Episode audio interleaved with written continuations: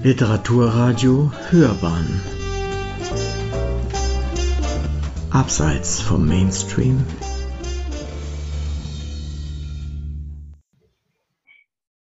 Ja, heute möchte ich Ihnen ein Buch vorstellen, Prato Magno, die große Wiese, wörtlich übersetzt, und Untertitel Im Unterholz der Moderne.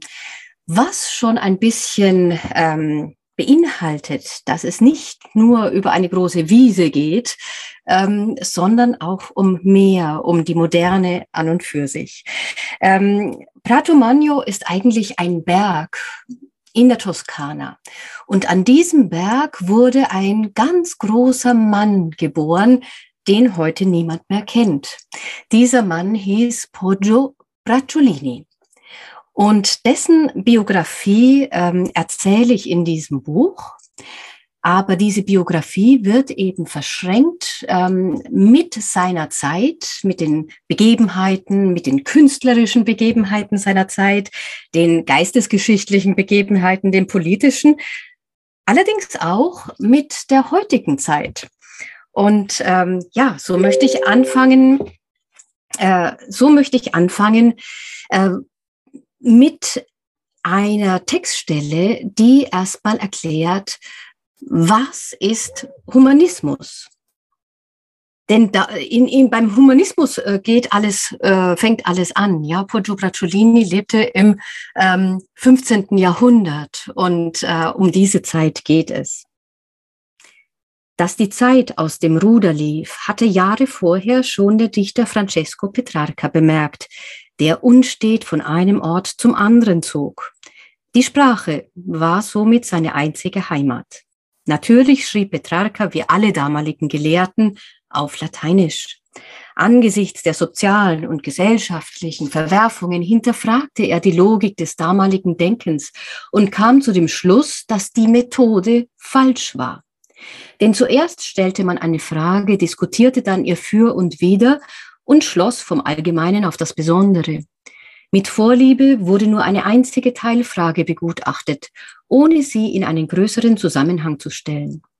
Kam man trotzdem mit Argumenten nicht weiter, bemühte man Autoritäten und Experten und deren ipse dixit. Petrarca und später seine Anhänger vertraten stattdessen die Meinung, es sei unredlich, sich von einem verallgemeinernden Lehrsatz zum nächsten zu hangeln. Sie wollten den Argumenten auf den Grund gehen. Um sich ein Urteil über einen Sachverhalt bilden zu können, das sich nicht im Nachplappern von leeren Formeln erschöpfte, musste man immer weiter zurückgehen und nicht nur die Kom Kommentare zu Schriften lesen, sondern die zitierten Autoren selbst mit ihren originalen Aussagen, also in Lateinisch oder Griechisch. Folgerichtig begannen sie, die man Humanisten nannte, nach antiken Schriften zu forschen und sie zu übersetzen. Bald entwickelten sie eine Liebe zur Antike, weil sie spürten, dass die alten Schriften etwas zu sagen hatten, hinter dem die zeitgenössischen Kommentare hinterherhinkten. Weiterhin hatte Petrarca erkannt, dass nicht nur die Sprache verfallen war, sondern auch die gesellschaftlichen Werte, Offenbar hing das eine mit dem anderen zusammen. Er drängte nun darauf, jedes Wort zu wägen, ob es auch wahrhaft war oder bloß eine leere Hülse. Wer eine Gesellschaft erneuern wollte, musste bei der Sprache beginnen. Humanisten hießen Petrarchas Anhänger deshalb, weil nach Cicero Humanitas ausdrückte, was den Menschen vom Tier unterschied. Und die menschlichste aller Fähigkeiten war nun einmal die Sprache, weil sie nicht nur das Instrument war, mit dem man die Welt begriff, sondern dank ihrer konnte man sie auch erschaffen. Petrarca verschrieb sich somit der Erneuerung der Sprache und dem Studium der Antike. Es war ein komisches, eigenbrötlerisches, unzeitgemäßes Unterfangen in einer orientierungslos wüsten Epoche. Aber bei immer mehr Zeitgenossen verfing die Methode, rückwärts gewandt nach vorne zu schauen. Vergil sagt selbst, Sie können, weil Sie glauben zu können. Auch wir, glaube mir, werden können, wenn wir es glauben. Zitat Ende. Mit der Sprache fing in Florenz alles an. Ja, also es geht um die Zeit der Humanisten und äh, wie diese Begeisterung für die Antike in Florenz aufkam und in, mitten in diesem ja in dieser Zeit lebte dieser Poggio Bracciolini, der einer der ganz großen ersten Humanisten wurde. Und äh, Poggio Bracciolini kam, wie gesagt, äh, aus äh, der Provinz, aus diesem Pratomagno-Gebiet, äh, als ganz junger Mann, als Student nach Florenz und kam dort in Kontakt mit diesen Humanistenkreisen. Auf den ersten Blick schien der diskutierfreudige Kreis der Humanisten im Kloster Santo Spirito außergewöhnlich. Florenz war eigentlich eine Stadt von Tuchhändlern, Kaufleuten und Bankiers. Man machte Geschäfte, verlieh Geld, handelte mit dem Ausland. Aber es war auch eine religiöse Stadt. Einwohner und Institutionen mühten sich, Kirchen und öffentliche Gebäude mit Statuen und Kunstwerken gottgefällig auszuschmücken und so die Pracht und den Einfluss von Florenz nach außen im toskanischen wie italienischen Panorama zu mehren. Die Humanisten gehörten zur Elite der Stadt. Wo lag für die praktisch begabten und mitten im Leben stehenden Menschen der Nutzen, sich über die Antike den Kopf zu zerbrechen? Die charismatische Seele des Zirkels war der Kanzler von Florenz, beinahe 70 und kein bisschen amtsmüde. Coluccio Salutati besaß zwar keine politische Macht, aber er pflegte im Auftrag der Signoria die Korrespondenz mit anderen Städten, mit fremden Ländern und dem Papst und war somit ihr erster Diplomat. In einem Brief an den Kriegsherrn Carlo Malatesta von Rimini erklärte Salutati, was er unter Humanismus verstand. Tugend und Erfahrung, Wohlwollen und Kenntnis. Mithilfe kultivierter Schriften leistete er seinen Dienst an Florenz mit dem Ziel, die Stadt einflussreicher zu machen und vor Feinden zu schützen. Der Kanzler prägte das, was man später zivilen Humanismus nannte. Ein Humanist sollte sich nicht im intellektuellen Elfenbeinturm verschanzen, sondern sich aktiv am Leben und vor allem an der Politik beteiligen. Allerdings hütete Salutati sich vor blindem Aktionismus. Gleich zu Beginn seiner Kanzlerschaft saß er den Aufstand der Ciompi aus. Der randalierende Mob hatte damals zuerst Santo Spirito stürmen wollen, wohin reiche Familien ihre Wertsachen geschafft hatten, weil sie sie dort sicher glaubten. Erst im letzten Moment konnten bewaffnete Truppen der Signoria verhindern, dass die Kirche geplündert wurde.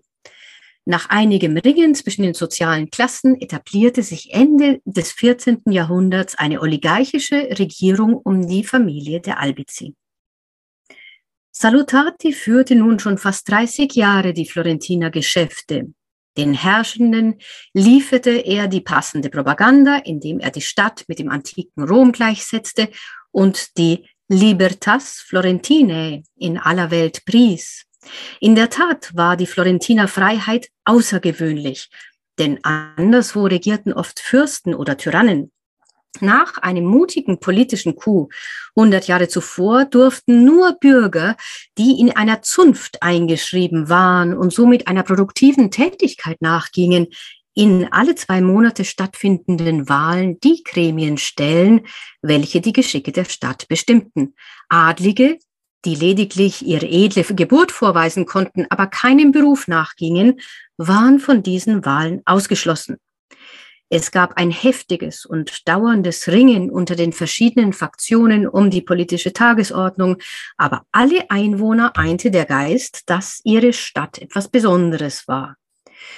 Die Florentiner waren stolz auf ihre Rechte und die republikanische Ordnung. Und aus diesem Grund fürchteten sie das Joch einer möglichen Fremdherrschaft, die gerade um 1400 wieder sehr konkret drohte, diesmal in Gestalt Mailands.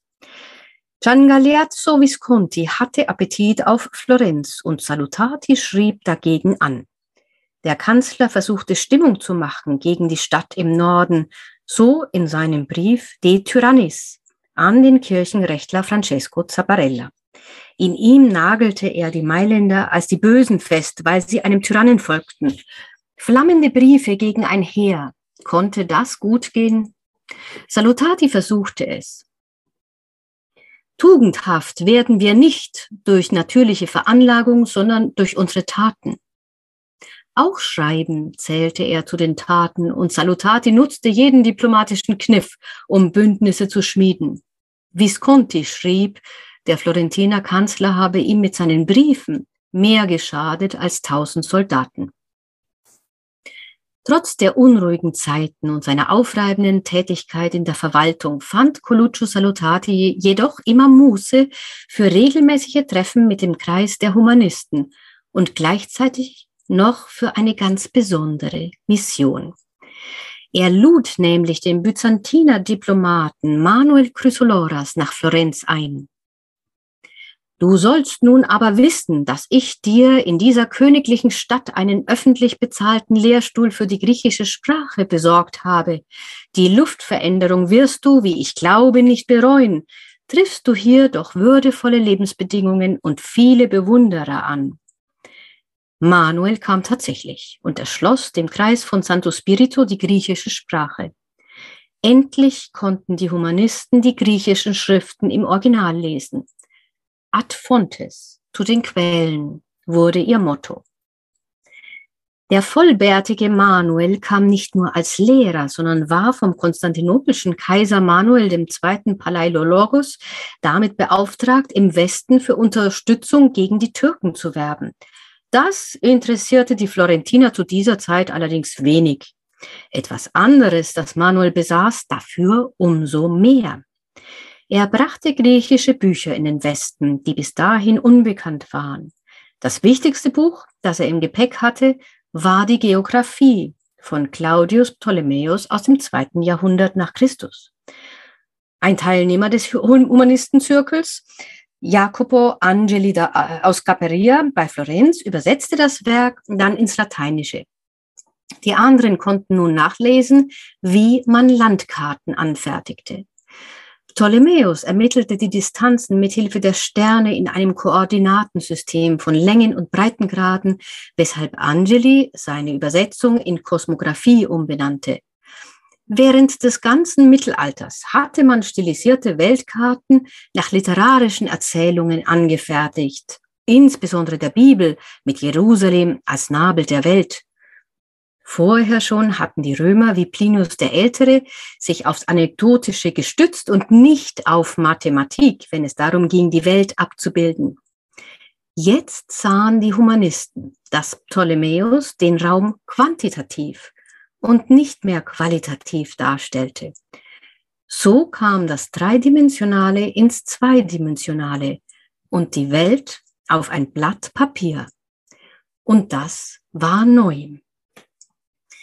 Ja, also Poggio Bracciolini gewinnt als ähm, ganz junger Student, und zwar mittelloser Student, als armes Würstchen, Anschluss an diesen Zirkel, der ja doch sehr illuster war und wird hineingezogen in diese Liebe zur Antike und von seinem äh, Mentor Coluccio Salutati auch sehr gefördert und praktisch wie einen Sohn angenommen. Und äh, in diesem Sog ähm, kommt es dann dazu, dass äh, Poggio eine ganz folgenschwere Entdeckung macht, äh, beziehungsweise Entwicklung macht, die uns bis heute noch tagtäglich verfolgt. Coluccio Salutati ließ Poggio weiterhin Texte kopieren. Und da er die Qualitäten des Jungen erkannte, übertrug er ihm eine delikate Aufgabe. Viele antike Schriften waren in Büchern erhalten, die zur Zeit Karls des Großen im neunten Jahrhundert kopiert worden waren, um ihren Inhalt zu bewahren. Manchmal hatte der Text Lücken, die später anderswo gefunden wurden. Salutati betraute Poggio damit, die neuen Passagen in den Büchern zu ergänzen. Am Seitenrand war dafür ausreichend Platz, weil das Geschriebene dort gewöhnlich mit Kommentaren versehen wurde. Die alten Texte waren in einer karolingischen Handschrift verfasst und es hätte weniger hübsch ausgesehen, daneben in zeitgenössisch-gotischer Schrift zu krakeln. Deshalb glich Poggio seine Handschrift an die karolingische an. Seine Buchstaben wurden runder und leichter lesbar. Er fand das gut. Das folgende Jahr stand allgemein unter einem glücklichen Stern, insbesondere aber für Florenz und Poggio.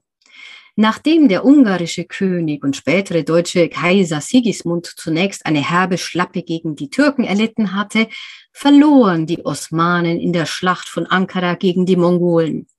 Konstantinopel konnte für kurze Zeit aufatmen und genauso Manuel Chrysoloras.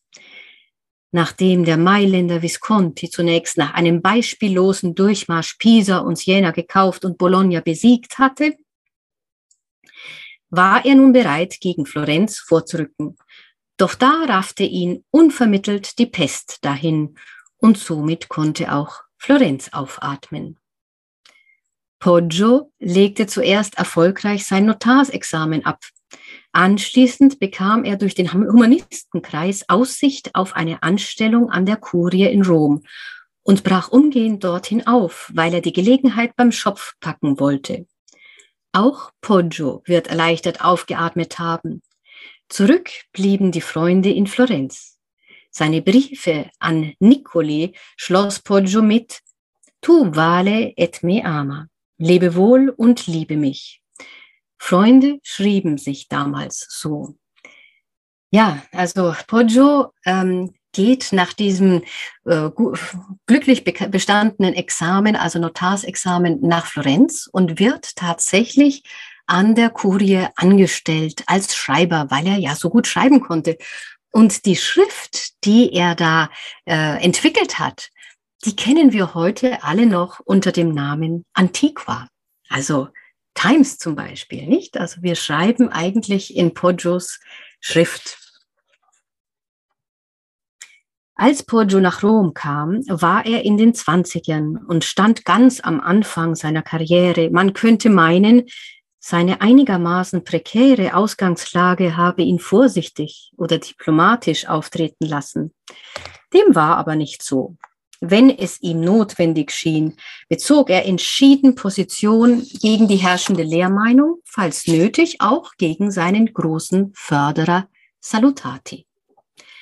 Seit langem schon wurde diskutiert, ob die sogenannten drei Kronen der toskanischen Dichtung Dante, Petrarca und Boccaccio literarisch genauso wertvoll seien wie antike Autoren. Leonardo Bruni, das ist ein, ein anderer des Humanistenzirkels, hatte darüber eigens das Werk Ad Petrum Paulum Histrum geschrieben. In einem ersten Dialog hatte er darin Niccolo Niccoli, der ist auch aus dem Humanistenkreis, zu Wort kommen lassen, der das Dreigestirn erwartungsgemäß als arrogante Zeitgeistler und Hochstapler liquidierte, während Salutati die Modernen wertschätzte. In einem zweiten Dialog schwenkte Nicoli jedoch auf die Position Salutatis ein und gestand den Dichtern ihre Krone zu. Das unvermittelte Manöver entsprach dem diplomatischen Autor, der es sich mit niemandem verscherzen wollte und schon gar nicht mit Salutati. Lieber eierte er von einer Meinung zu ihrem Gegenteil. Im Italienischen gibt es dafür das schöne Wort Paraculo ein Opportunist, wörtlich, der sich den Arsch bedeckt. Poggio hingegen griff 1405 Nicolis Argumente aus Brunis Schrift auf und seinen Förderer Salutati direkt an, worauf der alte Kanzler erbost die Katze aus dem Sack ließ. Die Antike sei minderwertig, weil der gebildete Christ von der göttlichen Vorsehung geleitet werde. Die Heiden hätten letztlich nur die Vernunft als brüchigen Krückstock und so sei ihnen der Gläubige uneinholbar weit voraus. Bracciolini hielt dagegen, man könne mit dem Glauben nicht argumentieren, da er eben nicht durch die Vernunft bewiesen werden könne. Der Schluss der Kontroverse blieb offen. Salutati starb am 4. Mai 1406. Es sprach für das Selbstbewusstsein des Schülers, offen gegen die Argumente des Lehrers anzuschreiben und für die Größe des Lehrers, dass er sich darauf einließ ja, der junge Poggio wird dann auch gleich nicht nur Sekretär an der Kurie, sondern bald auch Sekretär äh, oder Schreiber erstmal ähm, der Päpste.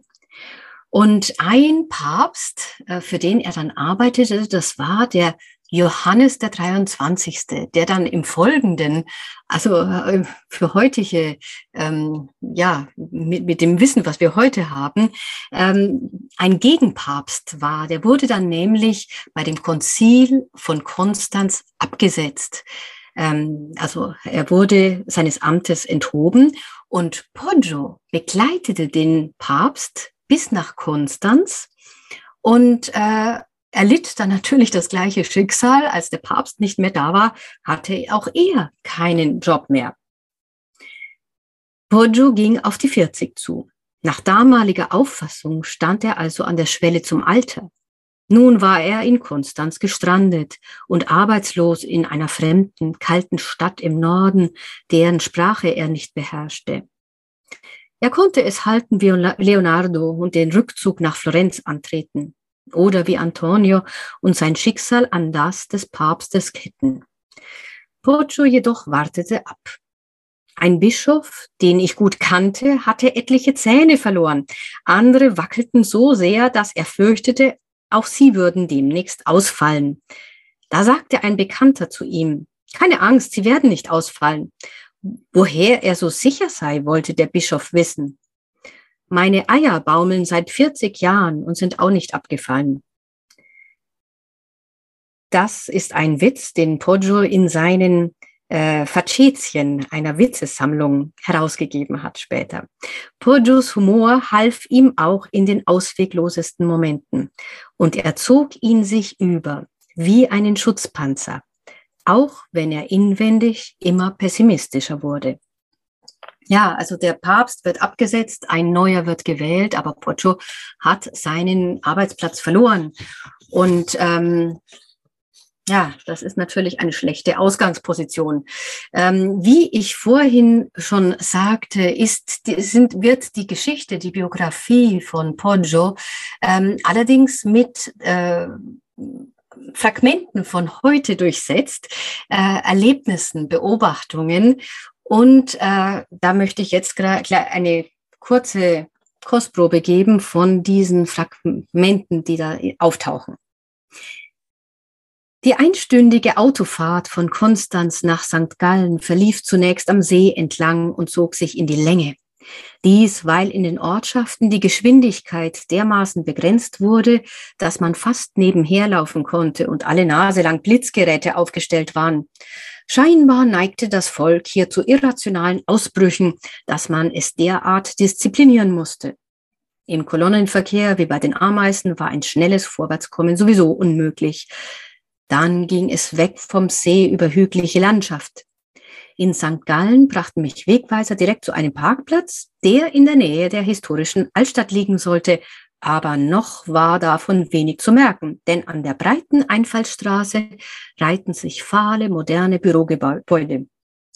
Es wäre möglich, dass Poggio hier und nicht in Monte Cassino eine Ausgabe von Vitruvs De Architectura aufstöberte. Ort und Zeit mancher Bücherfunde waren durchaus strittig. Falls die Vitruv-Ausgabe tatsächlich von hier stammen sollte, dann hatten ihn zumindest die Stadtplaner nicht gelesen, denn von Eurythmie war keine Spur zu finden und auch mit der Symmetrie haperte es.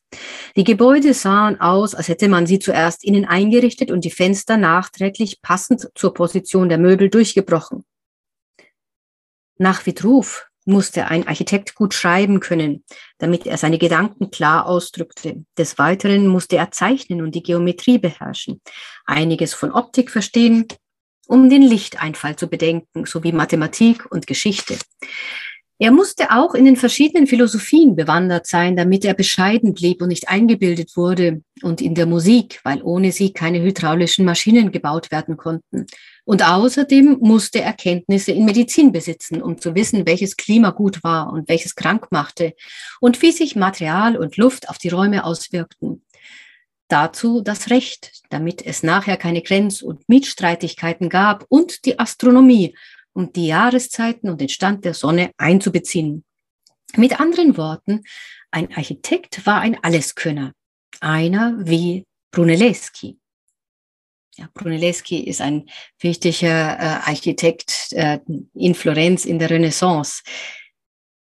Laut Vitruv zielte Architektur nicht nur auf Nützlichkeit und die numerisch gleichmäßige Verteilung von Stilelementen ab, sondern auf die Wirkung, die in einem ge gegebenen Umfeld beim Betrachter ausgelöst wurde. Ja, was löste Architektur aus? Ich blickte vom Grau des Kopfsteinpflasters auf und die gleichförmigen Bürohäuser entlang, während am grauen Himmel niedrige Wolken mit Regen drohten. Zugegebenermaßen hatten sich die Schweizer seit dem Besuch der italienischen Bücherjäger sehr angestrengt. Den modrigen Turm, wo einst die Bücher gammelten, gab es nicht mehr. Verschiedene eingerüstete Gebäude belegten, dass man durchaus auf ein adrettes Äußeres Wert legte. Allein schon wegen der vielen Touristen, welche die Straßencafés bestäubten. Die Stiftskirche präsentierte sich freistehend und barock aufgehübscht. Lediglich ihre Krypten verwiesen auf Zeiten und Eindrücke, wie Poggio sie vorgefunden haben mochte. Die Stiftsbibliothek lag im Klostertrakt auf der anderen Hofseite. In einem langen Korridor wiesen freundliche Damen mich an, dass alle Besucher Überschuhe, sogenannte Filzfinken, überzuziehen hatten, um das wertvolle Parkett aus dem 18. Jahrhundert zu schonen. Die Klosterbibliothek von St. Gallen war die älteste der Schweiz und eine der größten überhaupt, noch dazu Weltkultur- und Weltdokumentenerbe. Bei solchen Titeln verstand es sich beinahe von selbst, dass Überschuhe ein Muss waren. Außerdem polierten die Besucher durch ihr Schlurfen praktischerweise gleich das Parkett. Eine Ermäßigung auf den Eintritt gab es dafür allerdings nicht. Der Barocksaal der Bibliothek schwang ganz bezaubernd in Holz, Stuck und flockiger Deckenmalerei. Auch dies vielleicht eine Retourkutsche für den üblen Verriss der drei Bücherjäger vor nur mehr, nunmehr über 600 Jahren. Die 30.000 Bücher störten jedenfalls gar nicht im Raum, in dem außerdem die Nachbildung eines Globus von Mercator aus dem 16. Jahrhundert stand und eine Kopie des Gemäldes Christus im Grab von Holbein dem Jüngeren, von dem Dostoevsky so erschüttert war, dass er beinahe einen epileptischen Anfall erlitt. Das passierte allerdings vor dem Original, das in Basel hing. In St. Gallen hatte man das Bild sehr diskret ganz oben verstaut, wodurch aufwühlenden Eindrücken gezielt vorgebeugt wurde. Dann sah ich noch auf vier Kalbshäuten einen karolingischen Bauplan des Klosters Reichenau aus dem neunten Jahrhundert. Tatsächlich die früheste Darstellung eines mittelalterlichen Klosterbezirks und ideale architektonische Umsetzung der Benediktinerregel. Beim Bau der Anlage von St. Gallen hatte man sich allerdings nicht daran gehalten, denn Baupläne lieferten damals nur eine grobe Orientierung und entwarfen noch keine Welt. Ja, Poggio ist arbeitslos und äh, jagt Büchern hinterher in verschiedenen Klöstern, findet auch ähm, äh, ja, unglaubliche äh, antike Schriften wie Reden von Cicero, Manilius und so weiter. Allerdings sein größter Fund, ausgerechnet in einem deutschen Kloster wahrscheinlich, ist De Rerum Natura von Lucrez. Ähm, diese Bücher schickt er dann zu seinen Freunden nach Florenz, die das dann auch wertschätzen und wo diese, ganz, dieses ganze antike Wissen einschlägt in der damaligen Zeit.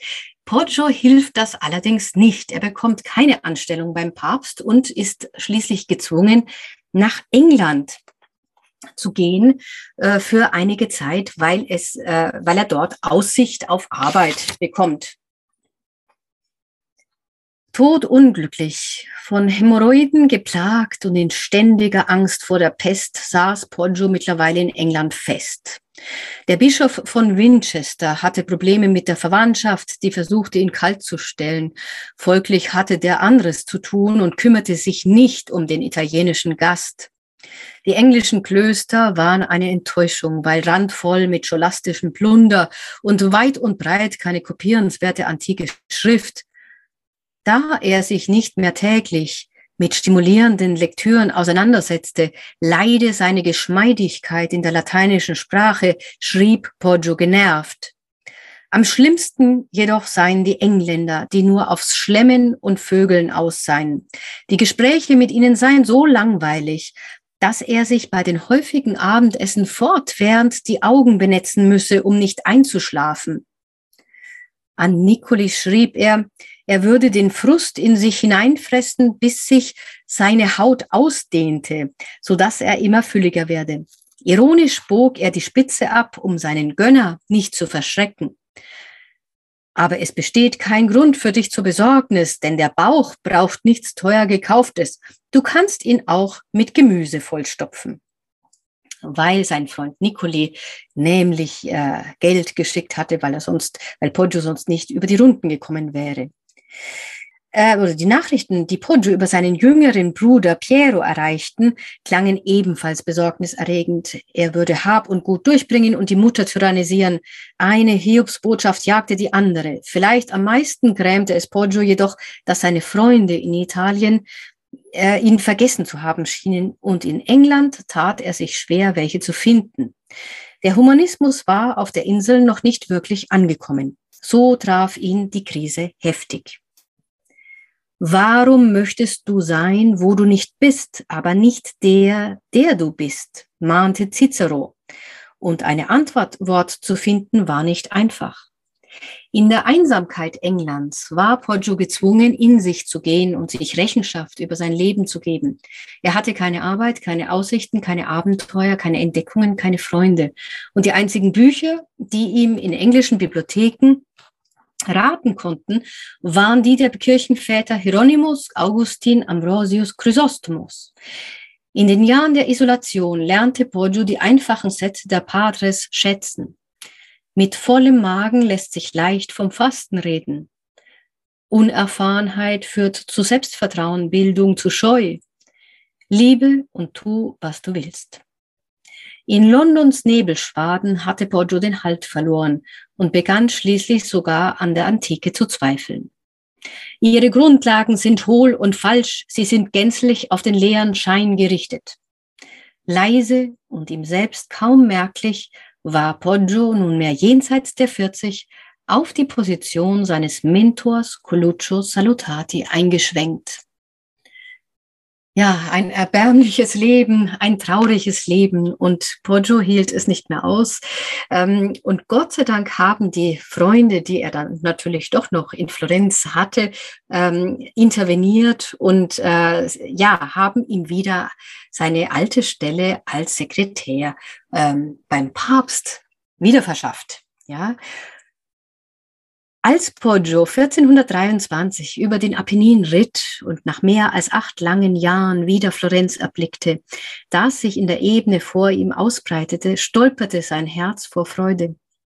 Seine dichten schwarzen Locken waren mittlerweile grau geworden und die Kilos, die er sich in England angefuttert hatte, auf dem straffen Ritt nach Süden fast alle wieder geschmolzen. Die Vorfreude auf die Heimat ließ ihn allen Appetit vergessen. Jetzt war seine Erregung anderer Natur als die gespannte Neugier, mit der er einst nach Konstanz aufgebrochen war. Wie er vom Kamm des Apennins hinunter auf die Stadt blickte, erkannte Poggio, dass Florenz sich verändert hatte. Langsam wuchs aus dem Loch im Dom eine Kuppel empor. Er ritt in die Stadt ein, die ihm voller und geschäftiger schien als vor Jahren. Neben dem Dom wurden Steine und Ziegel angeliefert mit der Aufschrift A UFO, ad usum Florentinae Opere, damit für sie keine Steuern entrichtet werden mussten. Nach Jahren nebligen Stillstandes in der Kälte atmete Poggio erleichtert auf. Er war zu Hause. Als erstes besuchte er Niccolò Nicoli und sah, dass nebenan an der Kirche von San Lorenzo gebaut wurde. Brunelleschi werkelte an der Sakristei. Die Medici gaben ihr Geld mit vollen Händen aus. Den einstigen Freund Leonardo Bruni, der nach wie vor mit Nicoli überworfen war, besuchte Poggio nicht. Von Nicoli hatte er erfahren, dass der Aretiner gerade die nikomachische Ethik und die Ökonomie des Aristoteles aus dem Griechischen neu ins Lateinische übersetzt hatte. Und zwar in offener Polemik gegen frühere scholastische Deutungen einzelner Ausdrücke und die etablierte Akademikerwelt, indem er behauptete, die antike Schrift sei nicht nur theoretisches Geplänkel, sondern tatsächlich nützliche, anwendbare Lebenshilfe. Während viele Gelehrte auf dem Standpunkt beharrten, Aristoteles Text sei nur anhand der wissenschaftlichen Anmerkungen am Rand und überhaupt nur für wenige Auserwählte verständlich, vertrat Bruni mit seinen Übersetzungen die humanistische Ideologie ad fontes. Die Quellen sprachen für sich und jeder Leser war frei, sich seine eigenen Gedanken dazu zu machen. Poggio musste die Qualitäten Brunis anerkennen. Ja, und äh, das sind sozusagen jetzt einige ähm, Stellen, Sprengsel aus dem Leben von Poggio Bracciolini, äh, der dann noch ganz andere und viel weitreichendere äh, Erlebnisse äh, gemacht hat, die immer noch auf uns heute zurückstrahlen. Zum Beispiel war er zu einem kleinen Teil zumindest dafür verantwortlich, dass äh, Christopher Columbus Amerika entdecken konnte.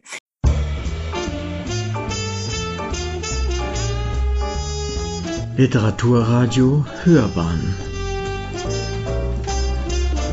Abseits vom Mainstream Wir haben wieder mal eine neue Folge der Sendung Hörbahn on Stage. Mein Gast, Barbara de Mars, ist in der Toskana. Sie sitzt in Italien und äh, ich freue mich aber, dass Sie akustisch zumindest hier sind und dass wir über Ihr Buch sprechen können. Wir werden gleich noch näher darauf eingehen. Danke, dass Sie da sind und herzlich willkommen. Ja, ich bedanke mich sehr, Herr Dr. Kulnig. Es ist äh, wunderbar, ähm, mit Ihnen zu plaudern. Fein. Dann wollen wir einfach sofort weiter plaudern. Wir haben einen mehr oder weniger virtuellen Kaffee vor uns und legen direkt los. Frau de Mars, wir haben etwas gemeinsam, von dem Sie gar nichts wissen können. Es hängt mit Poggio Bracciolini, dem Helden in Ihrem Buch Prato Magno, zusammen. Vor langer Zeit schrieb ich eine Kurzgeschichte, die mit der Wiederentdeckung des Buches De Rerum Natura von Lucrez durch Poggio zusammenhängt. Poggio fand und kopierte also ein Buch rund 1500 Jahre nach dessen Entstehung und brachte es damit aus der Vergessenheit zurück. Sie haben dieses Buch vorhin erwähnt, was mich sehr gefreut hat. Es war wertvolles Wissen, über tausend Jahre verschwunden und dann wiederentdeckt. Ähm, wie kann man das aus Ihrer Sicht bewerten? War das normal zu der Zeit? Ja, äh, also zum einen ist es ja ein, wirklich eine wunderbare, ein wunderbares Zusammentreffen, dass Sie da auch äh, draufgestoßen sind, ja. Und es sind ja glückliche Fügungen eigentlich. Ähm, ja, es war eigentlich Poggio äh, mit als erster, der ganz systematisch und auch mit großem Wissen im Hintergrund eben diese antiken Bücher gejagt hat, ja, ihnen nachgejagt ist in den, ähm, in den Klösterbibli Klosterbibliotheken. Und ähm, und dieses Buch, das er dann, von dem er gar nichts hatte eigentlich, er hat es abgeschrieben, in der, äh, als er es gefunden hat und hat es gleich nach Florenz geschickt. Und in Florenz ist es dann eingeschlagen wie eine Bombe, ja. Äh, und eigentlich äh, die ganzen Leute in Florenz haben da, ähm, äh, haben das ausgeschlachtet und haben das begutachtet und haben daraus ihre Schlüsse gezogen. Und Poggio hatte eigentlich gar nichts davon. Ähm, das ist ja auch äh, interessant. Und wer hat, wer hat das alles? Ähm, äh, ausgeschlachtet. Äh, man, muss nur dran denken, dass zum Beispiel äh, De Rerum Natura war das erste Buch, das Niccolò Machiavelli eigenhändig kopiert hatte. Also es hat Machiavelli äh, beeinflusst. Ähm, dieses Buch hat auch Leonardo da Vinci und dessen Naturbetrachtung äh, so wahnsinnig beeinflusst. Also, dass man überhaupt mit den eigenen Sinnen die Welt begreifen kann, das steht in diesem Buch und das äh, ist auf dieses Buch zurückzuführen. Und das hat natürlich dann auch äh, viel äh, ausgelöst, was ähm, sozusagen äh, ja dann die Wissenschaften befeuert hat und auch eben äh, die Kirche ein Stück weit ausgehebelt hat, ja. Ja, was mich immer gewundert hat, wenn ich mich mit diesem Thema, wo auch immer, in welcher Schule oder in welcher Uni oder wann auch immer beschäftigt habe, äh, war, waren diese großen Zeiträume, die äh, zwischen diesen Informationen, die es waren ja, wenn man so will, Meinungen, Informationen, die dargeboten sind, lagen. Äh, für uns ist das ja in dieser wahnsinnig schnelllebigen und super informierten Gesellschaft überhaupt gar nicht nachzuvollziehen, dass etwas Wichtiges äh, für eigentlich für die Welt Wichtiges so lange irgendwo in einem Teil der Welt liegt und niemand was davon weiß. Wir erwarten ja immer sofort über alles Bescheid zu wissen. Äh, haben Sie mittlerweile äh, ein bisschen ein Gefühl entwickeln können, wie das, wie das so war, dieses ähm, ja, wenn man sich so reinversetzt in Poggio, dann wird es natürlich klar, dass er schon auch ganz gezielt gesucht hat ähm, und äh, dass er einfach dieses Gespür hatte aufgrund seiner enormen Vorbildung auch. Ne?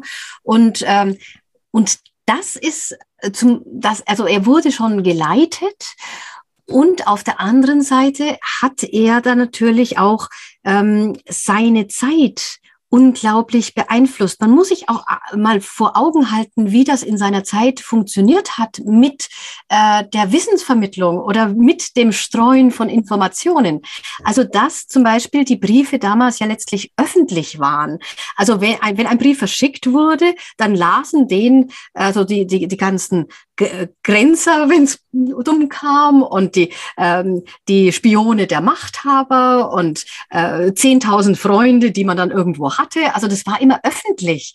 Ähm, und das ist natürlich auch, es ist wie Social Media heute, ja. Also äh, jeder lässt sich dann darüber aus. Und diese, ja, diese Verquickung auch äh, vom Privatem und Öffentlichen, das ist natürlich auch eine spannendes, ein spannendes Feld äh, damals. Mhm. Also da hätte ich, habe ich so noch gar nicht drüber nachgedacht. Sie haben natürlich recht. Außerdem war natürlich so ein Brief unter Umständen Monate unterwegs, je nachdem von wo und wohin er ging wahrscheinlich. Und das heißt, da hängen eine Menge Leute dazwischen. Nur damals konnten natürlich nicht so viele, bei weitem nicht so viele Menschen lesen. Insofern war das vielleicht dann doch wieder etwas eingeschränkt. Aber es ist ein, ein interessanter Gedanke, den Sie, den Sie mir gerade in den Kopf gesetzt haben.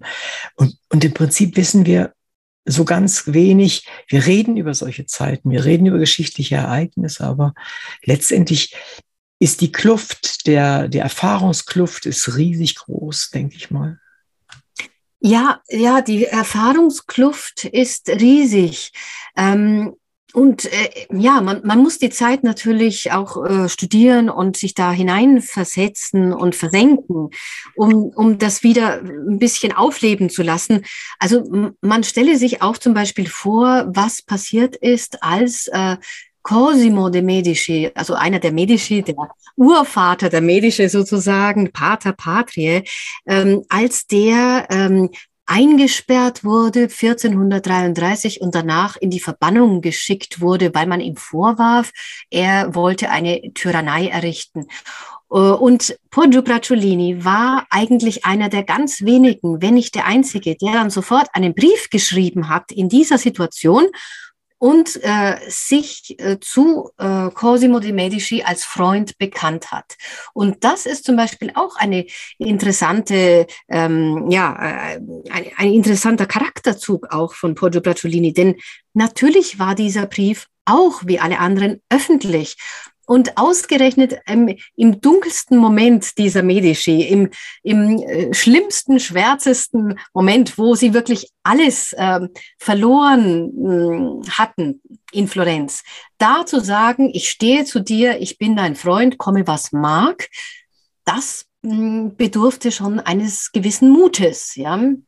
Und Poggio hatte diesen Mut und ja, er hat ja. eben öfter be bewiesen äh, in, in seinem Leben. Ne? Er, hat, er ist immer zu seinen Freunden, äh, er hat ihnen immer beigestanden.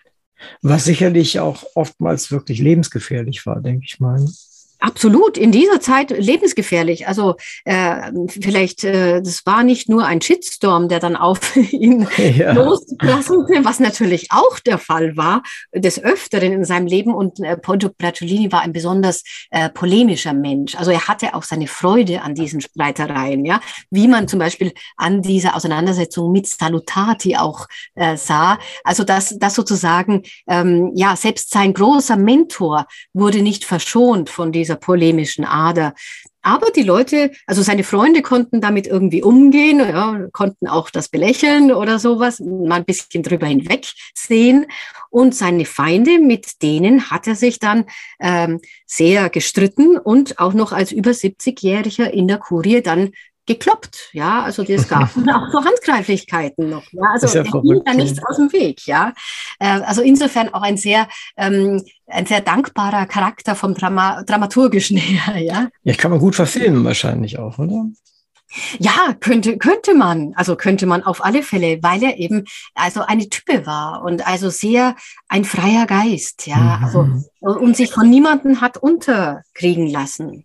Äh, welchem Beruf würden wir Poggio heutzutage zuordnen oder umgekehrt? Was könnte der heute sein in unserer Welt? Hm, ja, er könnte vielleicht ähm, ein äh, Journalist sein, ja, ein investigativer Journalist, ah, äh, ja. wo, wo, er mit seiner Meinung äh, gleich äh, ja nicht hinterm Berg zu halten braucht, also ein richtiger Journalist. Ähm, ja. Ja, ja. Also ich, ich habe sofort äh, eine Überschrift vor Augen gehabt, dass er den, nächste Woche den Pulitzerpreis bekommt, weil er nämlich der Rome Naturam gefunden hat und was weiß ich was oder eben äh, aufgedeckt hat, irgendwelche üblen Machenschaften gegen die Medici oder, oder, oder. Sie haben recht, das ist ein guter, guter Vergleich. Ja, toller Vergleich. Wenn wir nochmal zu Poggio gehen und Sie haben allerhand äh, von ihm berichtet, auch von die manchen derben Witz, äh, können wir vielleicht auch nochmal drüber sprechen, aber äh, ich weiß noch gar nichts. Der wird ja nicht seine 70 Lebensjahre, dann ziehen wir mal die ersten 10, 15 ab, völlig ohne weibliche Begleitung gewesen sein. Gibt es da irgendetwas? Ja, das ist natürlich ein sehr weites Feld, das ich äh, bewusst äh, sozusagen ausgespart ha habe bis jetzt, weil sonst hätten wir ja nur darüber ah, geredet. Der gute Poggio hat überhaupt nichts anbrennen lassen und also war sehr, sehr aktiv in diesem Feld und war auch ein eingefleischter Junggeselle bis zu einem gewissen Punkt. Und an diesem Punkt, und da war er schon 56 Jahre alt, hat er eine 180 Grad Kehrwende vollzogen und hat dann geheiratet und hatte dann noch sechs Kinder damit. Oh, ja, toll. Und wurde ein absoluter Familienmensch.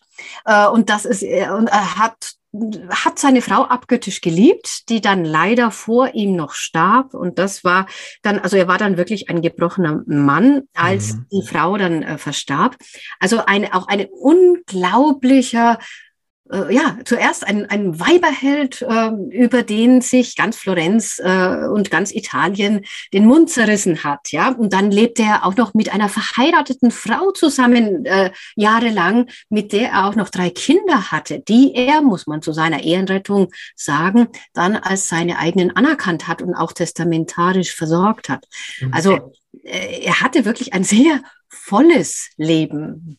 Toll. Das, das, tröstet mich wieder so ein bisschen mit dem einen Satz, den Sie gelesen haben, dass er schon im Prinzip ein ziemlich armer Hund war, weil äh, dann brachen ihm ja doch etliche Stellen weg. Und ja, die Lebensgrundlage äh, war ja für einen Kopisten, der äh, abhängig war von, von, von den, den, den Menschen, die Geld hatten oder Geld besorgen konnten, war ja ziemlich heftig. Äh, was hat, was hat ihn und solche Menschen getrieben? Äh, in der Welt rumzuziehen und sich solchen unsicheren Lebensumständen hinzugeben? Das ist eine sehr gute Frage. Und ähm, es ist auch sehr interessant, äh, die Lösung, die Poggio anbietet, denn er hat da wirklich in einer ganz interessanten Zeit auch gelebt. Und zwar war er zum einen hineingeboren in eine sehr äh, ja, in eine Epoche, die, wo er die Freiheit hatte, sich auszuprobieren. Und er hat dann, er ist seiner, seiner Passion nachgegangen, eben diese Bücher hm, zu suchen. Und ihn hat getrieben, das äh, antike Wissen auszugraben, allen, zu, allen zugänglich zu machen. Das ist auch wichtig.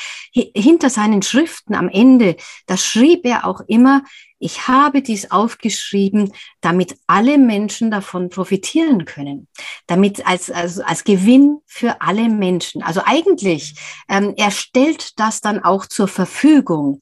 Und äh, diese ja, diese Art, das war auch ganz äh, schwierig, wie Sie schon gerade eben sagten, überhaupt ein Auskommen dazu äh, zu finden. Denn äh, auch zum Beispiel jemand, der als Schreiber in der Kurie, Kurie oder als Sekretär in der Kurie angestellt war, das war ja jetzt nicht so, dass er dann einfach ein Gehalt be bezogen hatte, sondern für gewöhnlich wurden diese Leute dann sozusagen, mussten die in kirchliche, ähm, also in die ähm, in die kirchliche Order eintreten und mussten sozusagen ein Kirchenamt ausfüllen. Und Poggio, der, wir kennen ja seine Neigung äh, zu den Frauen, der hat da gesagt, das kann ich nicht, ja, ich kann mhm. nicht äh, so tun, als äh, wäre ich äh, abstinent und dann äh, mache ich da alles Mögliche. Ähm, und äh, hat gesagt, das mache ich nicht, ja, und deswegen war er da eigentlich auch ein sehr, äh, eine sehr außer, er hatte eine sehr außergewöhnliche Biografie, insofern eben, dass er diesen Weg nicht äh, gegangen ist. Und dann hat sich in seiner Zeit eben ergeben, dass er dann sozusagen Mäzene finden finden musste, mussten, äh, die ihn äh, gesponsert haben, die ihm praktisch, äh, wie zum Beispiel Niccolò Nicoli, wie die Medici und so weiter, die ihm einfach für seine Bücherjagden, für seine Schreibtätigkeiten eben bezahlt ha haben. Und das ist dann auch wieder interessant, weil ähm, sozusagen dieser Weg wurde dann auch zunehmend von anderen Menschen beschritten, die das aber dann nicht aus der Motivation betrieben haben, wie Poggio es tat. Also Poggio sagt auch ganz klar des Öfteren, ja, ich tue das wegen der Erkenntnis. Also ich möchte die, die Erkenntnis äh, gewinnen und anderen zugänglich machen. Äh, und äh, als die anderen Leute und immer mehr junge Leute dann auf den Draht kamen, dass man über den Humanismus und über die, äh, ja, diese neue Zeit sozusagen auch Karriere machen konnte, äh, da wurde das sozusagen eine Karriereleiter. Und dann hatte er plötzlich ganz viel Konkurrenz, dieser Poggio, ja, während vorher war er da ganz alleine, der die Bücher mhm, jagte. Mhm. Und äh, ihm, ihm brachen dann sozusagen auch hier die Lebensgrundlagen langsam immer mehr weg. Und dann kam ja noch dazu, dass in seiner Zeit der Buchdruck erfunden wurde. Und äh, wie Poggio allerdings äh, sehr, äh, ja normalerweise auch sehr wief und sehr äh, geistesgegenwärtig war, ist er auch sofort auf diesen Zug aufgesprungen und hat angefangen, eben seine Bücher und die Sachen drucken zu lassen.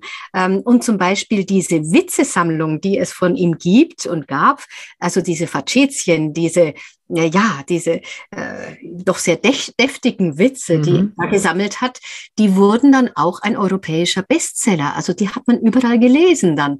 Ähm, und äh, ja, da, da, hat er auch äh, eigentlich wieder Neuland betreten und ging wieder vorne weg, denn das waren ja Witze über den über die Päpste und über die Kurie und über sein Ambiente. Ja, das war schon ziemlich gewagt auch. Das wurde dann übrigens dann später auch noch auf den Index gesetzt. Ja. Tatsächlich, ja. Äh, das passt zu dem, ich wollte Sie nämlich noch dazu fragen, ähm, wie Sie haben gesagt, das hat er auch vererbt dann an seine, seine entsprechenden Kinder. Äh, dazu muss man ja erst was haben zu vererben. Und vorher klang es nun gar nicht so, als hätte er was gehabt. Hat sich das dann im Alter dann tatsächlich geändert, ja? Ja, es kam nach einer ziemlich langen Durststrecke, wo er dann etwas sozusagen ähm, ja äh, Not litt oder Unsicherheit äh, äh, auf sich zu nehmen hatte, äh, kam es dann so weit, äh, dass ähm, ein, einer Papst wurde, der dann den Humanisten sehr geneigt war. Es war Nikolaus, ein Nikolaus, äh, also der Parentuschelli-Papst, der, muss man auch vielleicht dazu sagen, eben kein Adliger war, sondern ein Arzt, aus einer Arztfamilie kam, also bürgerlich war. Und der hatte dann sehr viel Interesse äh, an Bibliotheken und hat dann sofort auf den, ähm, den Poggio wieder in alle Ehren äh, aufgenommen und wieder sehr auch mit Arbeit eingedeckt und, und sehr für fürstlich entlohnt für alles, so dass er dann im Alter auch nicht mehr äh, ja, leiden musste sozusagen. Ja. Also jetzt, wir haben jetzt ein bisschen was zur Motivationslage von Poggio gesagt. Äh, und vorhin äh, sprachen wir auch darüber, dass natürlich Sponsoren gebraucht werden. Äh, ich kann mir ja noch relativ gut vorstellen, dass es Sponsoren für bildende Künste gab, wo sie sich die Menschen haben selber malen lassen oder eben ihr Umfeld haben malen lassen oder die Heiligen oder was auch immer für die Kirche dann und so. Aber wo ist denn das wesentliche Motiv für Sponsorship bei, für Poggio zum Beispiel? Ja, das liegt natürlich äh, ganz klar in dem Wissen, ne? in dem Wissen, äh, dass die Antike, dass mit der Antike wieder hochgeschwemmt wurde. Also zum Beispiel, ähm, was ich eingangs las, die Geografie des Ptolemäus. Also wie fertige ich Weltkarten an, was ah, ja, ja. mal später zum Beispiel auch für Kolumbus interessant wurde. Ne? Wie kann ich mit Hilfe der Sterne äh, die Welt darstellen, abbilden? Ähm, und äh, da, da war natürlich ein wahnsinniges Wissen unterwegs. Also und auch zum Beispiel, Poggio hat äh, nicht nur die Rerum Natura, Natura, was natürlich auch ein tolles Wissen äh, war, wie dem, der Materialismus, der damit wieder äh, kam und so weiter, der Atomismus. Atomismus, ja, genau. Ja, aber auch eben zum Beispiel Manilius, also die Astronomie und Astrologie, die dann großes Interesse fand und wo dann natürlich auch die Herrschenden, wie zum Beispiel die Medici, großes Interesse äh, dafür ähm, ja, äh, hatten. Ja, das, das war für die dann, die wollten das praktisch anwenden natürlich. Und dann, dann in der, in dem darauffolgenden Jahrhundert, da kann natürlich auch die Alchemie und so weiter sehr, ähm, ja, bekam einen großen Hype. Ja dann ist das auch die Motivation, dafür Geld auszugeben, weil das ist ja immer auch mit Geld verbunden. Ich habe mich ja schon immer gefragt, auch in, in Deutschland, im, im, alten Deutschland gibt es ja auch immer wieder Fürsten, die auch diese in Häkchen etwas brotloseren Künste gesponsert haben mit gar nicht wenig Einsatz und gegen viele Widerstände. Und da ist mir nicht immer so klar geworden, warum sie das eigentlich gemacht haben. Denn ich denke mal, selbst wenn er ein, ein Buch über die Geografie dann entdeckt hat, ähm, wo hatten die das Vertrauen her, dass das, was da drin steht, auch nur einigermaßen stimmt? Gerade bei Geografie ist es ja und bei Landkarten, die, die, wenn man sie aus heutiger Sicht sieht, dann sind das ja Fantasiekarten oft genug. Aber trotzdem müssen sie eine Art von Vertrauen entwickelt haben in dieses Wissen. Ja, ja, genau das, was Sie sagen, ist auch unglaublich zentral. Und da spre sprechen Sie einen Punkt an praktisch, ähm, warum diese Zeit so besonders ist. Nämlich, weil die, die damals die Macht hatten, also ich, nur mal um einen Namen, äh, um das an einem Namen festzumachen, äh, Cosimo de Medici, Cosimo der Ältere, mhm. die hatten eine unglaubliche Bildung in ganz vielen Bereichen. Also die konnten, die waren wirklich unglaublich gebildete Menschen und die konnten deshalb auch diese Sachen äh, nicht nur verstehen, sondern auch anwenden sozusagen oder zur Anwendung bringen. Ähm, also äh, ja, die, die konnten, die verstanden was von Chemie, von äh, Malerei, von der Religion und so weiter. Äh, Gerade Cosimo war da eigentlich der die Antriebsfeder für alles, äh, was danach kam. Und dazu braucht es eben, es braucht zwei Sachen, damit äh, diese, ja, die Renaissance losgetreten werden konnte. Also auf der einen Seite natürlich diesen kreativen Input und die Antike, die dann wieder hochkam und so weiter, aber auf der anderen Seite natürlich das Geld, ja, und das Verständnis, das intellektuelle Verständnis, in welche Richtung man das entwickeln kann. Und dazu braucht es einfach eine, muss ich jetzt sagen, so äh, eine Anführungszeichen Elite, ähm, die eben Geld hat, aber auch Verständnis hat für die Sachen. Also wenn ich jetzt nur da, damit beschäftigt bin, den neuesten Ferrari zu kaufen, dann werde ich dazu nichts, dann werde ich nichts mehr anstoßen, ja. Hm, verstehe was. Das, das ist die Idee dahinter. Mhm ich habe immer so gedacht, ja, wenn ich jetzt, wenn ich jetzt jemanden unterstützen müsste, und da habe ich das vielleicht jemals schon getan, und letztendlich äh, habe ich mir dann immer so gedacht, ja klar, habe ich das gemacht, nur eben auf eine völlig andere Art und Weise. Heutzutage machen wir das anders. Heute haben wir, ich war ja an der Uni tätig da und dann gibt es dort junge Menschen, die, die wollen auch was lernen. Und äh, wenn man da jemanden findet mit besonderem Potenzial, dann fördert man den einfach, auch einfach nur mit ideellen Werten, mit seinem eigenen Wissen, mit seinen eigenen Erfahrungen. Es braucht dann nicht mehr so viel Geld. Das war damals aber natürlich völlig anders. Ja. Wie Aristoteles zum Beispiel äh, ja immer gesagt hat, ne, also der Mensch möchte erkennen. Nicht? Das ist eine ganz wichtige Antriebsfeder. Und alles, was mhm. ihn dabei unterstützt oder Menschen, die ihn dabei unterstützen, die leisten Unglaubliches. Ja, also ähm, ja, das ist ja auch äh, sozusagen, um vielleicht auch auf ähm, das andere Buch, das jetzt gerade herauskam über Dante Alighieri, um äh, darauf noch mal kurz zu ja, kommen. Ja, gerne. Ähm, Dante war ja auch von diesem, dieser Motivation getragen. Ne?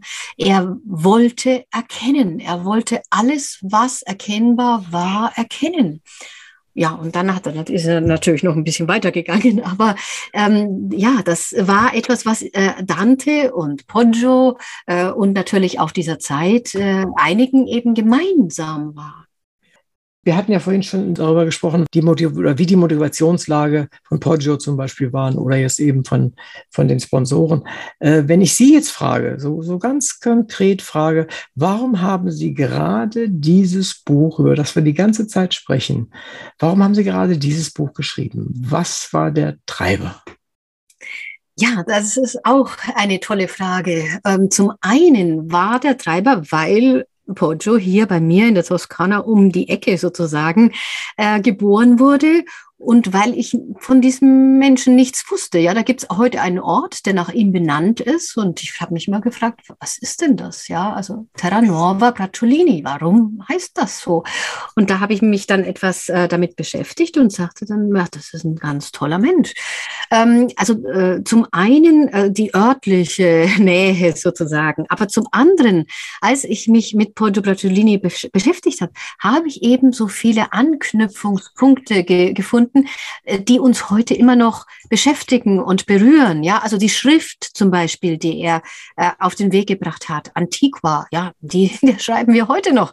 Die, die Entdeckung Amerikas, die hat uns ja heute noch beeinflusst. Und auch seine Gedanken, die er niedergeschrieben hat, und er hat ja sehr viel dann aufgeschrieben auch, die sind ja heute noch äh, in, interessant. Und ähm, ja, und auch eben das, was ihn geleitet hat, ne? Erkenntnis und die Freiheit, äh, alles so auch sein Leben zu leben, wie er eben wollte. Das sind immer noch äh, ja, Werte, mit denen wir uns letztlich auseinandersetzen können. Für mich ist das immer ganz wichtig, äh, solche Dinge festzustellen, gerade wie Sie es eben aufgezählt haben. Wir sind ja fast acht Milliarden Menschen auf dieser Welt. Und da könnte man ja leicht auf die Idee kommen, ja, was zählt denn da der Einzelne?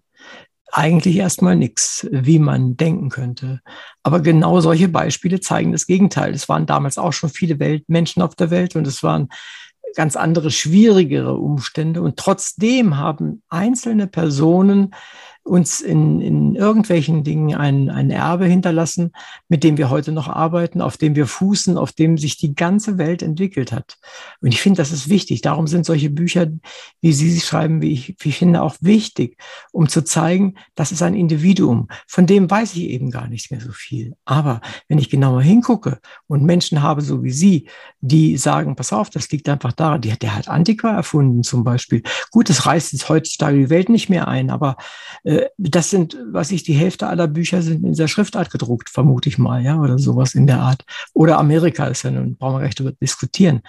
Ich finde die Vermittlung, die Sie an der Stelle übernehmen als äh, Schriftstellerin, als äh, jemand, der sich mit der Geschichte auseinandersetzt, das finde ich A, bewundernswert und extrem notwendig. Und deswegen danke ich Ihnen auch an der Stelle für solche Bücher. Also ganz besonders. Und es liegt mir auch am Herzen, dass unsere Zuhörer sich damit auseinandersetzen, auch wenn sie bisher noch kein Wort von Poggio Bartolini gehört haben. Das spielt gar keine Rolle. Es ist jemand, der mit Ideen daherkam, die bis heute wirken. Das finde ich toll. Ja, und ich bedanke mich, dass Sie das so sehen und formulieren. Und äh, ja, ich finde, ich finde das auch eben so wichtig, denn zum Beispiel dieser Humanistenkreis, den ich eingangs erwähnt habe, das waren ja letztlich vielleicht acht, neun Leute, aber diese acht, neun Leute, jeder einzelne von ihnen hat in seinem äh, Wirkungskreis die Renaissance letztlich angestoßen. Und nur mit diesem ganz kleinen Kreis an Menschen, dieses war ein, wirklich eigentlich nur eine Handvoll Menschen, die haben die Renaissance angestoßen. Ja, und das ist, das ist schon toll. Ja. Jetzt würde ich gerne mal zu Ihnen kommen, wenn ich darf. Also äh, es ist ja, steckt ja jemand dahinter, hinter diesen Büchern, die wir jetzt gerade kurz angesprochen haben. Wie kommen Sie eigentlich dazu, sich mit diesen Themen so intensiv und dann auch noch direkt in Italien zu beschäftigen? Ja, das ist, wie viel Zeit haben Sie? Nein. ja, nee, also das ist natürlich, äh, kommt natürlich auch von weit her. Ähm, ich habe schon gleich nach meiner, nach meiner Schulzeit bin ich mal nach Italien, wie so viele, nicht? Eine große italienische Reise und so weiter. Auf Goethes ähm, Spuren womöglich noch. Auf, auf Goethes Spuren, ja. Und äh, ähm, kam dann gleich nach nach Rom und dann eben auch äh, später ähm, habe ich mich immer mit Italien auseinandergesetzt. Und ich habe mich immer gewundert. Ich habe immer gesagt, dass das Italienbild, das in Deutschland herrscht, ähm, das fand ich sehr überkommen, ja, mhm. oder auch vielleicht etwas äh, oberflächlich oder Klischee belastet. Mhm. Und ähm, es hat mich immer interessiert, was ist hinter dem Spritz und hinter dem Cappuccino? Äh, was steckt da dahinter? Mhm. Und äh, insofern habe ich dann angefangen, vor nunmehr 20 Jahren habe ich eine Zeitschrift herausgegeben über Italien, um das so ein bisschen zu beleuchten, also jenseits der Klischees. Und das habe ich etliche Jahre gemacht. Und dann habe ich mir gedacht, auch das Medium Zeitschrift, also das Printmedium, das dann doch etwas, äh, ja, äh, äh etwas äh, schnelllebig ist, ich wollte das eben noch äh, etwas tiefer gehen und habe mich dann angefangen, eben habe angefangen, Bücher zu schreiben, um mich einzelnen Themen eben doch noch etwas äh, mit mehr äh, Tiefgang oder einfach mich näher damit äh, zu beschäftigen und etwas umfassender damit zu beschäftigen. Und ich muss sagen, es ist ein Fass ohne Boden und es ist eine unglaubliche, ähm, nicht nur Herausforderung, sondern auch ein unglaubliches Glück, weil wir von der Vergangenheit natürlich auch so viel lernen können. Und gerade in der Beziehung zwischen Deutschland und Italien, das ist ja auch eine unglaubliche Bereicherung, auch gegenseitige Bereicherung, muss man sagen. Ja, es ist ja keine Einbahnstraße. Ja. Es ist ja nicht nur so, dass wir nur in Italien ähm, da was ähm, ja, was finden können. Es ist natürlich auch so, dass zum Beispiel äh, deutsche Maler wie Dürer die italienische Renaissance ja auch wahnsinnig beeinflusst hat. Also auch andersrum war es natürlich äh, sehr wichtig. Und diese Linien ein bisschen aufzuzeigen, äh, die find, das finde ich auch ein sozusagen ein, Beit, ein kleiner Beitrag äh, zur europäischen Verständigung. Wenn ich an Italien denke, dann denke ich tatsächlich an die erste Zeit, die wir in Urlaub gefahren sind mit meinen Eltern nach Rimini. Da fuhr man zu meinen Kinderzeiten fuhr man nach Rimini und da habe ich eine tolle Zeit immer erlebt. Das ist so mein erster Eindruck von Italien. Dann habe ich natürlich viel darüber gelesen, gelernt und was weiß ich was. Ähm, ich mag zum Beispiel solche Sachen wie aus dem Leben eines Taugenichts, wenn er durch Italien hetzt. Ich weiß nicht, ob Sie es vor Augen haben und was, um was es da geht, aber das sind solche Sachen, die, die, die schwirren bei mir im Kopf rum. Dann natürlich etliche Rombesuche und so weiter und so fort.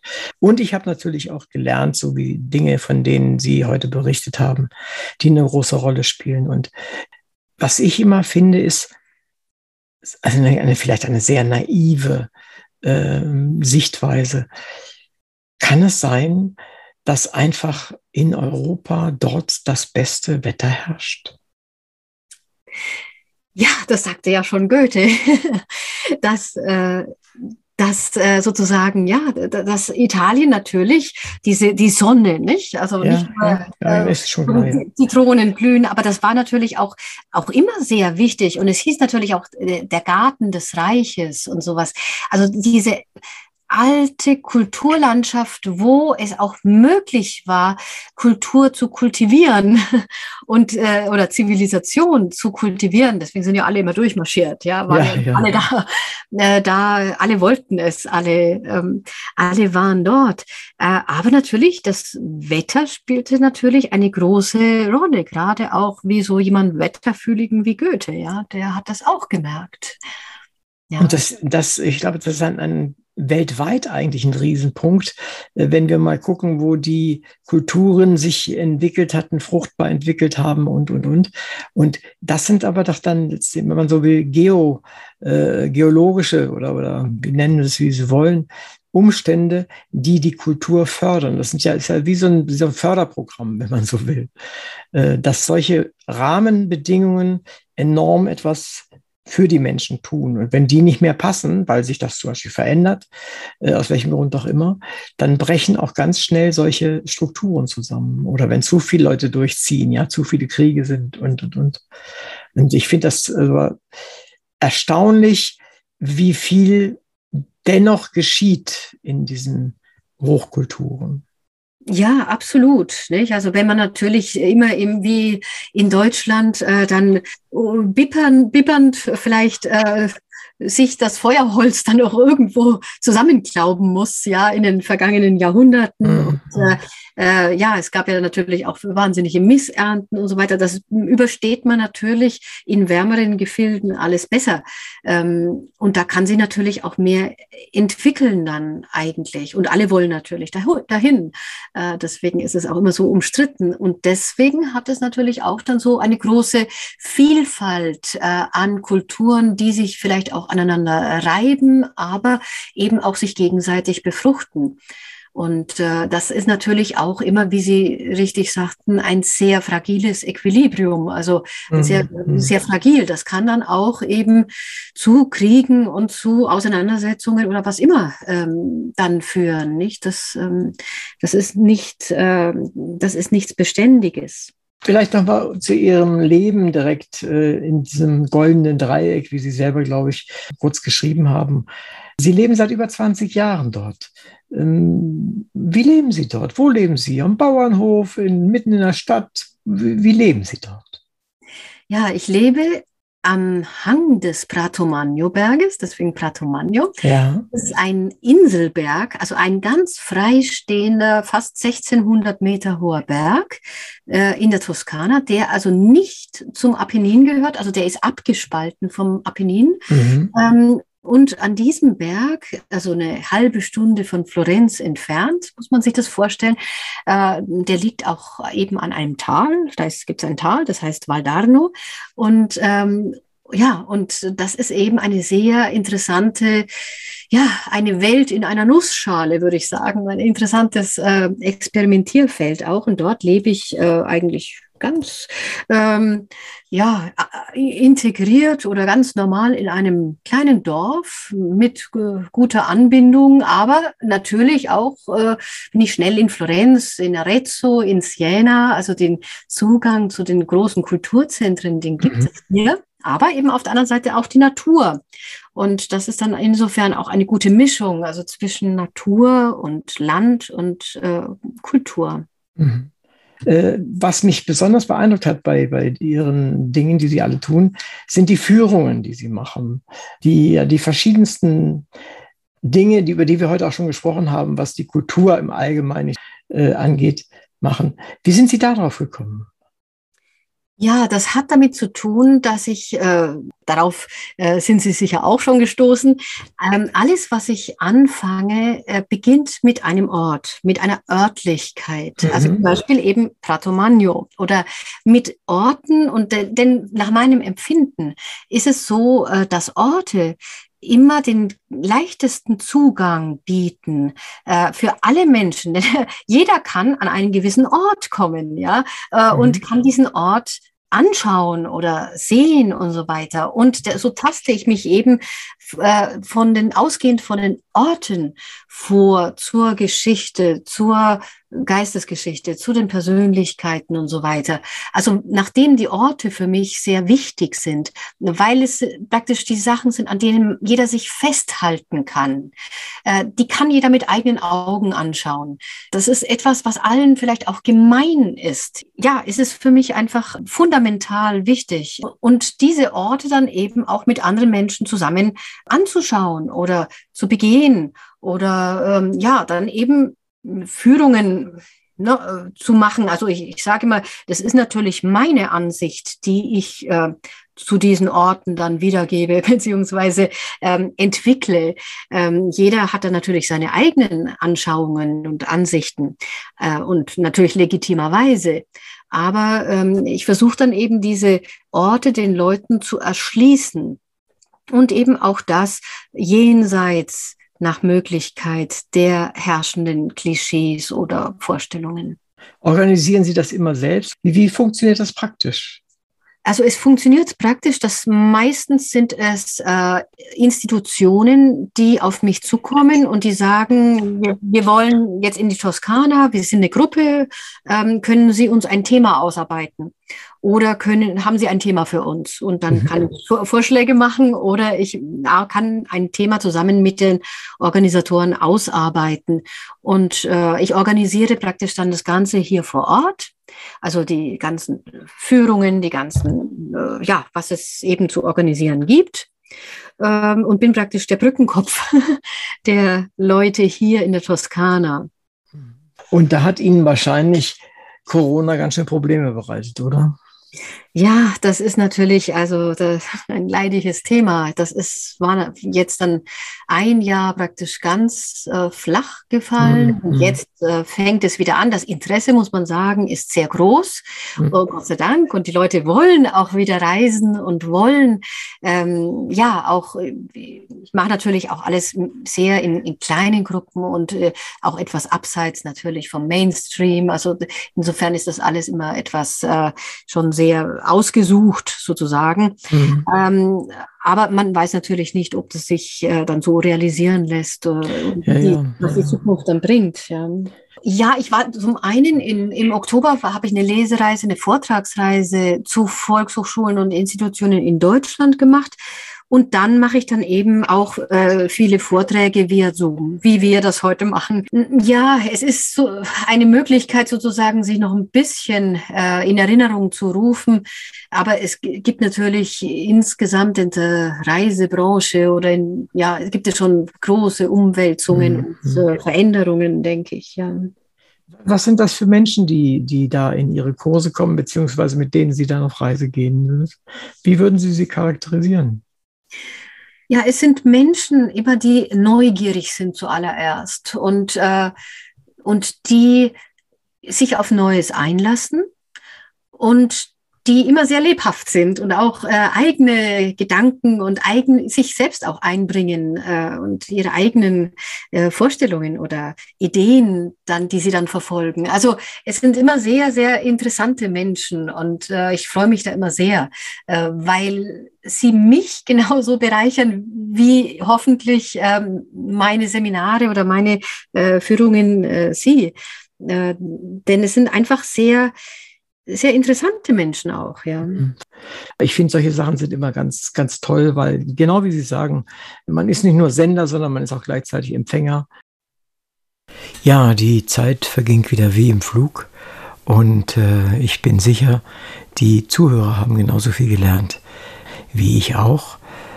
Ich kann nur darauf aufmerksam machen, dass wir auf unserer Seite, wo dieser Beitrag zu finden ist, die Bücher von Frau de Maas vorgestellt haben. Da ist sicherlich manches noch zu erfahren. Und äh, ihre Veranstaltungen, die sie anbietet, sind sehr, sehr lohnenswert, sich anzuhören, anzusehen. Vielen, vielen herzlichen Dank, Frau de Maas. Und ich bin sicher, wir bleiben in Kontakt und wir hier im Radio werden noch mehr von Ihnen hören. Vielen Dank, dass Sie bei uns waren. Ich bedanke mich äh, für Ihr lebhaftes äh, Interesse und Ihre wunderbaren Fragen. Und ich bedanke mich auch sehr natürlich bei den Zuhörern.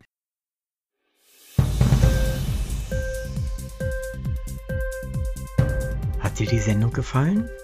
Literatur pur, ja, das sind wir. Natürlich auch als Podcast.